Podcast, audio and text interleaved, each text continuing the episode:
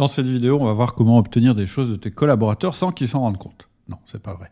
Dans cette vidéo, on va voir comment faire des reproches à tes collaborateurs sans que ça dégénère en conflit. Et surtout, on va parler d'un élément incontournable du SDM qui est le feedback. Un SDM, ça veut dire un système de management. Et on va voir que d'une manière générale, chez Outils du Manager, notre système de management, il n'est pas fondé sur la violence. Ça, c'était le management à la papa, c'était euh, le management qui fonctionnait avec un système de récompense et de punition. Et dans une autre vidéo, je te disais que ce modèle avait vécu.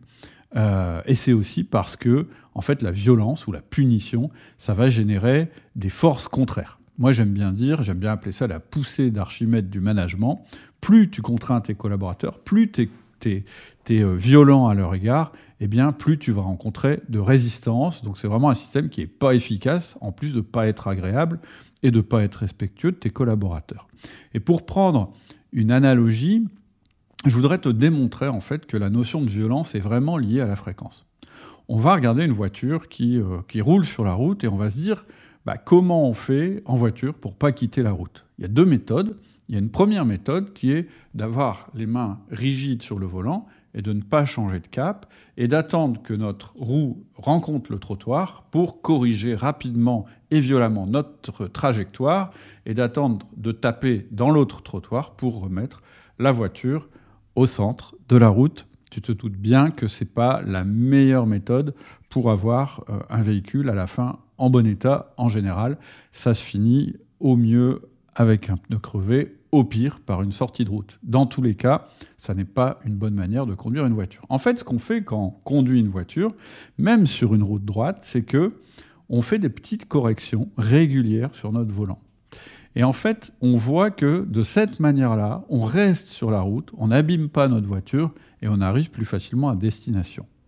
Tout ça pour te faire comprendre que la notion de violence est très liée à la fréquence et que plus on tarde à corriger la trajectoire, eh bien plus on devra utiliser la violence et donc plus on abîmera notre véhicule de management qui est la relation qu'on a avec notre collaborateur. Donc, premier constat, c'est, c'est Jean de La Fontaine qui le disait, patience et longueur de temps font plus que force ni que rage, et c'est particulièrement vrai dans le domaine du management. Moi, j'aime bien dire le management, c'est pas des grands changements, c'est pas des choses ultra violentes et très visibles, c'est plutôt comme un lent mouvement, mais qui va, euh, qui est similaire au mouvement des plaques tectoniques, qui bougent sans qu'on s'en rende compte. Et donc, ton job en tant que manager, c'est de faire bouger les plaques sans qu'on s'en rende compte, sans devoir exercer la violence.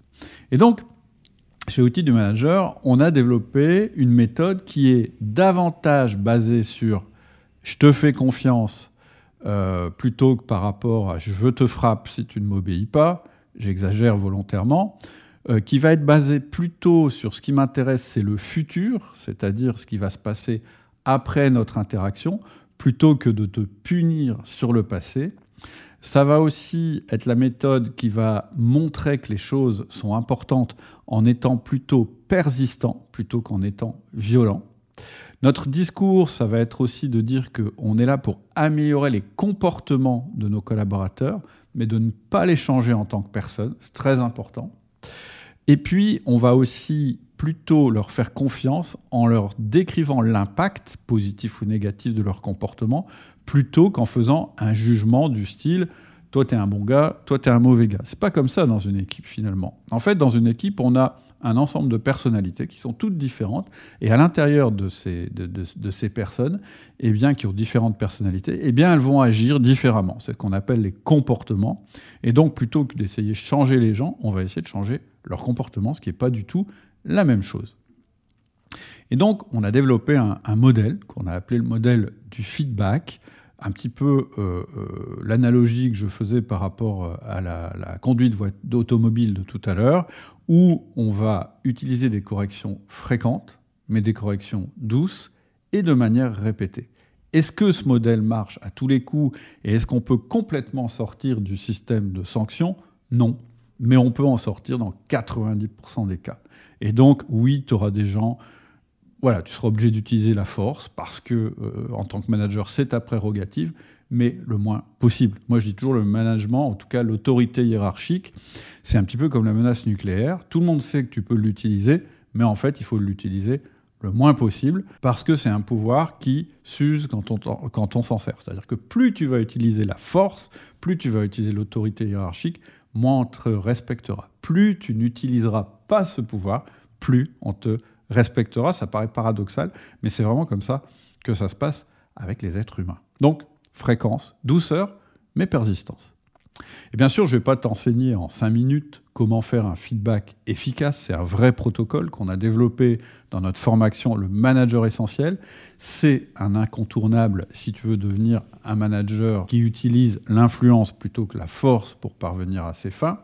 Mais je vais quand même te donner quelques principes du feedback qui sont importants, que tu utilises notre méthode ou pas. La première chose, c'est qu'un feedback est toujours basé sur un fait, jamais sur un jugement. Et il est basé sur un fait qui aura soit un impact sur les deux R du management. Alors les deux R du management, je t'invite à regarder ma vidéo pour, pour, que tu comprennes ce que ça veut dire.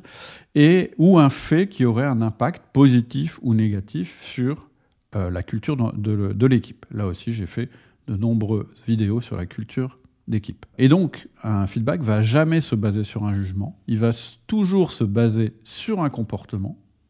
Ensuite, un feedback ne se fera jamais collectivement, toujours individuellement, et surtout ne se fera jamais en public, toujours en privé.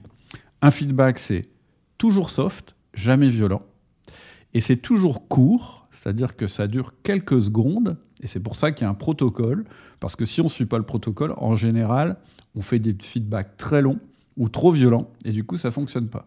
Donc un feedback, c'est court et c'est fréquent. Et puis, je le disais, un feedback, ça marche mieux quand on suit toujours le même modèle. Et l'avantage d'utiliser un modèle, c'est qu'un jour, on n'aura plus à utiliser ce modèle. C'est-à-dire que l'idéal, quand tu es manager, c'est que à force d'utiliser le feedback et de le faire de la bonne manière, eh bien, tu n'es plus à faire de feedback. Pourquoi? Eh bien, parce que tes collaborateurs auront intégré quelle culture tu veux développer dans ton équipe. Là aussi, je te renvoie à une vidéo que j'ai faite qui s'appelle Comment créer ta culture d'équipe. L'autre chose très importante à propos euh, du feedback, euh, c'est que au fond du fond, le feedback c'est bienveillant. Alors le mot de bienveillance en management, il est utilisé tout le temps. Moi, c'est pas un mot que j'adore parce que finalement, c'est ce qu'on appelle un mot valise. Tu peux mettre un tas de concepts derrière et jamais personne sera contre la bienveillance. En réalité, moi, ce que j'aime bien, c'est l'exigence respectueuse. C'est pas tout à fait la même chose, mais pour être clair, c'est pas parce que tu fais jamais de reproches à tes collaborateurs que tu es bienveillant, et je dirais même au contraire.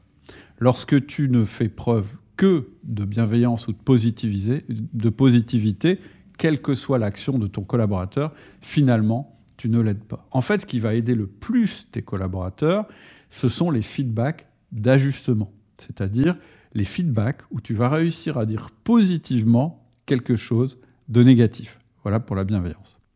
Ensuite, je te le disais, le feedback, c'est un fondement de ton SDM. Si tu ne sais pas ce que c'est qu'un SDM, regarde ma vidéo qui en traite. Ça va changer ta vie de manager.